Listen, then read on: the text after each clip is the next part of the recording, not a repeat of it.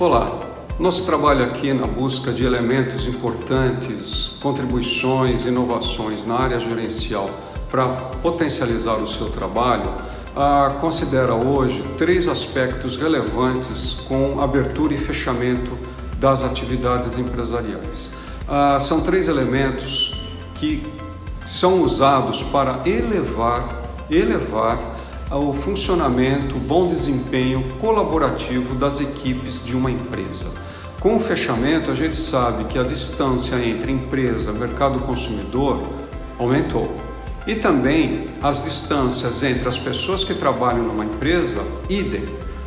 Portanto, a gente tem dois grupos de distâncias muito arriscados para a gestão empresarial. E é por isso que o líder tem que garantir, nesse aspecto, o primeiro, um bom planejamento das atividades junto à sua equipe.